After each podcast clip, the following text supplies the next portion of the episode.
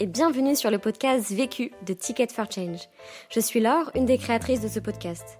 Chez Ticket for Change, nous accompagnons des personnes qui souhaitent par leur travail contribuer à la résolution de problèmes urgents et importants de société.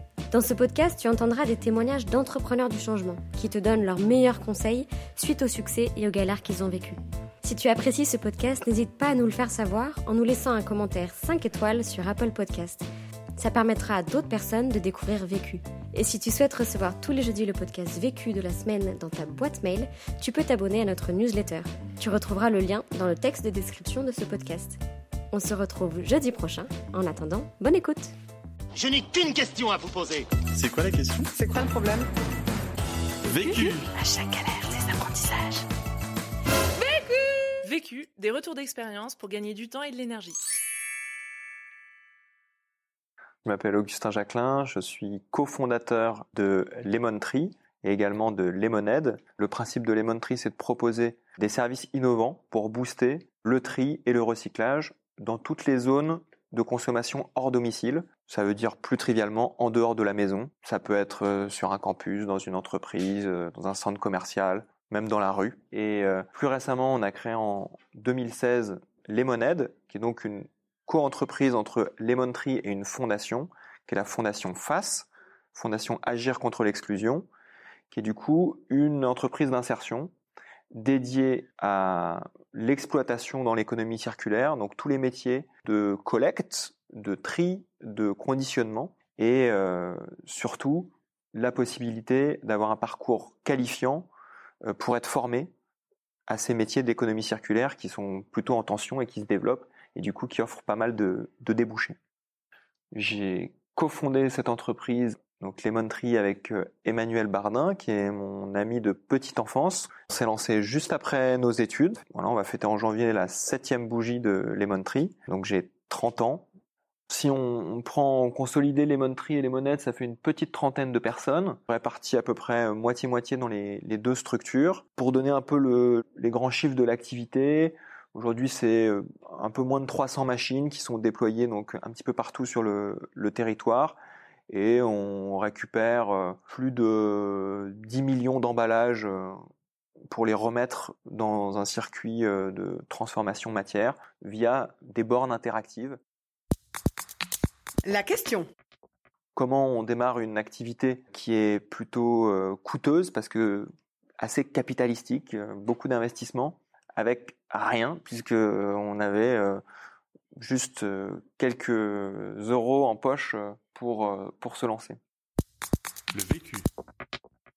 Le sujet du financement, il revient très fréquemment sur la table. Nous, c'est une problématique qui est arrivée de façon frontale rapidement à partir du moment où on a vu des marques d'intérêt pour notre euh, produit, donc ces fameuses machines de tri, puisque de l'argent on n'en avait pas, pas tout à fait zéro, puisqu'on avait réussi euh, chacun, Emmanuel et moi, euh, à rassembler 2000 euros, mais pour lancer une activité encore une fois assez coûteuse. Donc mon idée c'est de vous présenter un petit peu les, les quelques clés et le parcours qu'on a eu pour rassembler les 110 000 premiers euros qui nous ont permis euh, de nous lancer, donc euh, d'acheter des machines, euh, de s'équiper avec des véhicules de collecte, en fait, voilà, tous ces éléments dont on avait besoin pour lancer notre activité.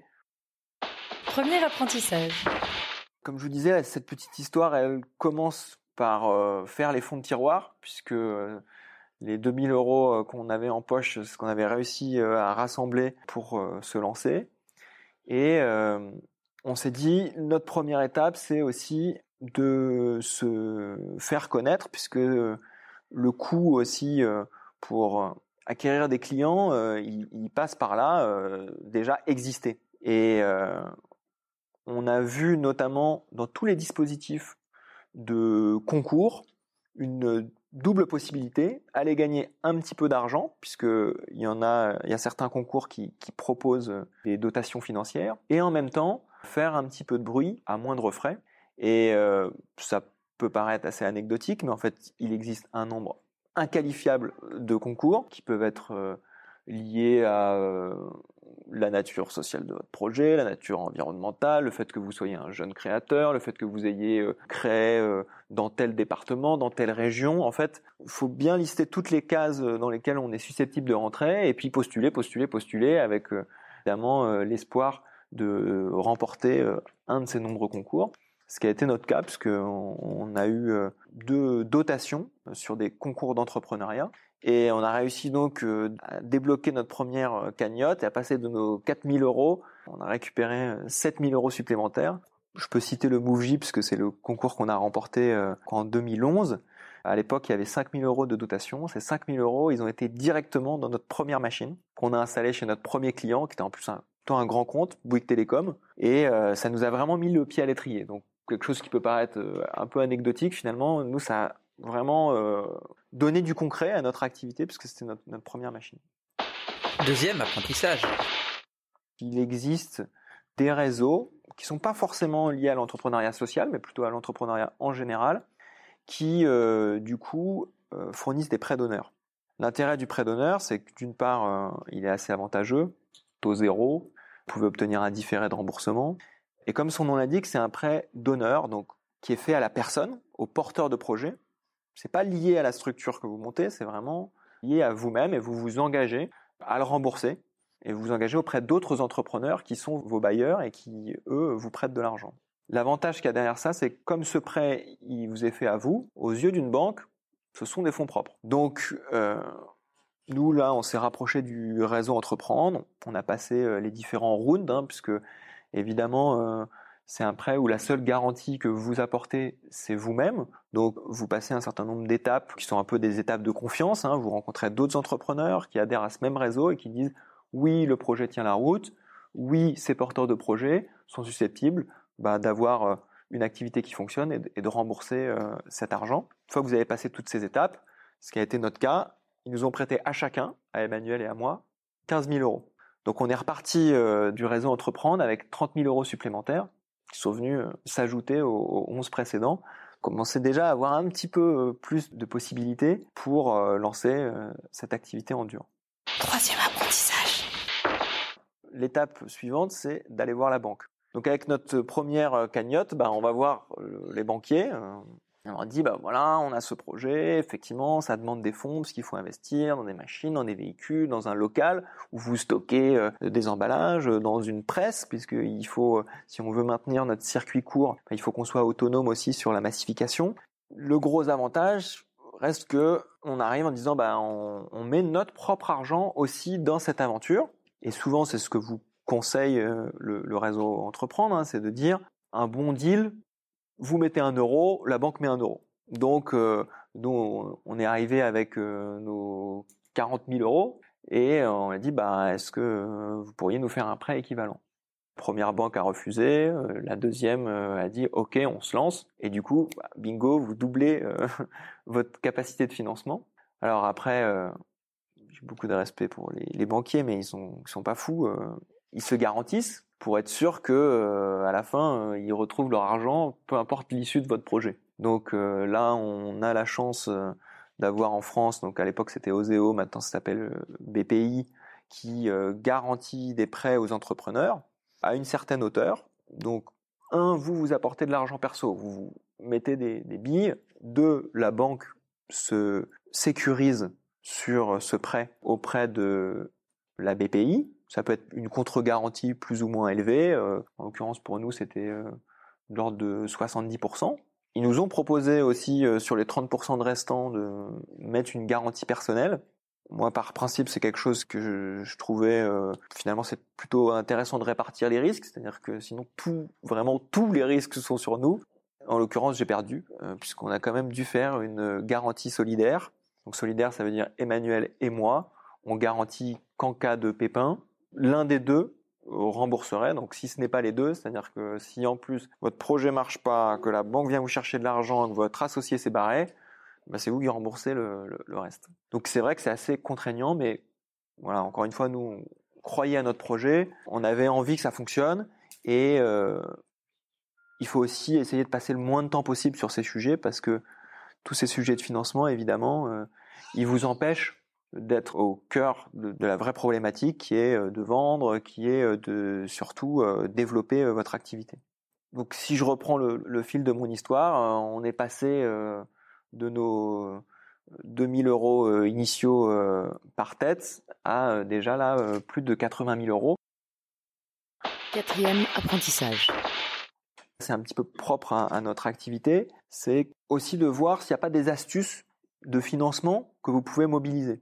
En l'occurrence, nous, on était sur de l'investissement matériel, et en fait, les banquiers, ils aiment bien investir et en tout cas prêter de l'argent pour des investissements qui sont pas du besoin en fonds de roulement ou qui sont pas de, de l'immatériel. Quand vous investissez initialement dans du matériel, eh ben vous pouvez le mettre en garantie et du coup mobiliser des nouveaux leviers. En l'occurrence, nous, c'était du crédit bail, c'est-à-dire que euh, ils prennent la propriété de ce matériel et donc eux financent l'achat et vous remboursez des mensualités pour à la fin récupérer la propriété du matériel moyennant le versement d'un du montant résiduel. Donc euh, voilà, si votre matériel coûte 100, la banque met les 100, vous remboursez 10 par mois. Au bout du dixième mois, si tout a été payé, vous le récupérez pour 1% résiduel. Si vous arrêtez de payer au bout du sixième mois, payez l'équivalent des 4 mois restants pour récupérer votre matériel. Mais en tout cas, ça vous donne de l'air en termes de trésorerie. Et de cette façon-là, ça nous a permis aussi d'avoir 25 000 euros supplémentaires d'investissement. Là, mi bout à bout, tout ce dont je vous parle, ça nous a permis avec nos 2000 euros initiaux de lancer notre activité avec à peu près 120 000 euros euh, de, de cash. Ces astuces, évidemment, il en existe d'autres euh, pour euh, financer ce type d'activité assez coûteuse. Parler notamment de, du paiement d'avance quand vous êtes une petite structure, vous adressez à des plus grands comptes. Déjà, si vous achètent un produit ou un service, c'est que ils ont envie de vous aider à vous développer, ils prennent un peu le risque avec vous. Vous pouvez tenter, leur dire bah voilà, vous savez qu'on est une petite structure, qu'on se lance, en tout cas porter une attention particulière à vous parce que vous faites partie de nos, premiers clients, mais ça nous aiderait encore plus si vous nous payez par exemple un trimestre d'avance ou un mois d'avance. Et quand vous reproduisez ça sur vos dix premiers clients, bah, encore une fois, vous récupérez un petit peu de trésorerie et ça vous aide à aller financer la suite. Donc là, c'est plutôt de, l'ordre de, l'astuce, de l'ingénierie financière, mais en tout cas, c'est un, moyen pour récupérer aussi un peu plus d'argent pour vous lancer. Le chemin que, que je vous décris, là, c'est un chemin qui est non dilutif. Là, l'objectif, c'était aussi de pouvoir lancer notre activité, faire un petit peu nos preuves, sans ouvrir notre capital, et justement retarder un petit peu ce moment pour bah, mieux valoriser l'activité. Et puis finalement, au tout départ, le capital, c'est tout ce que vous avez. Donc je dis pas qu'il faut pas l'ouvrir et le garder jalousement, mais en tout cas, si vous avez la possibilité aussi d'être autonome, d'être aussi un peu les entre guillemets le seul maître à bord, c'est mieux. En tout cas, nous c'était notre sentiment. Par la suite, on a fait plusieurs levées de fonds, mais en tout cas, pour démarrer, on trouvait que c'était la meilleure solution. Conseil pour gagner du temps. Je suis quand même un fervent adepte du cloud computing et de tous les outils absolument incroyables qu'on a euh, et qu'on peut encapsuler dans notre smartphone pour avoir en permanence l'accès à l'information, euh, en plus l'information de toute la boîte. Donc euh, nous, on est tous reliés, euh, que ce soit sur des outils type CRM, que ce soit sur des outils de partage de documents, de, de box, évidemment de boîte mail.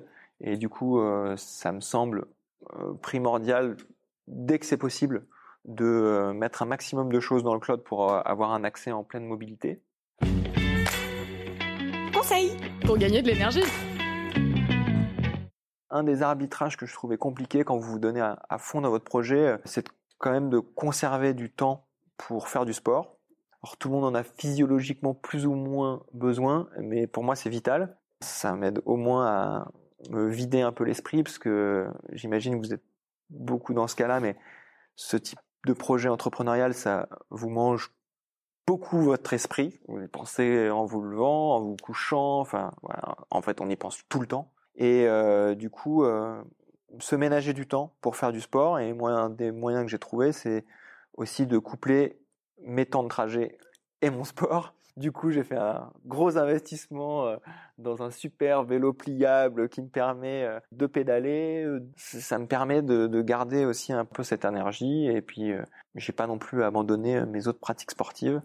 Mais ménagez-vous au moins ce petit temps parce qu'en plus on se sent quand même mieux et derrière ça aide. L'autre question.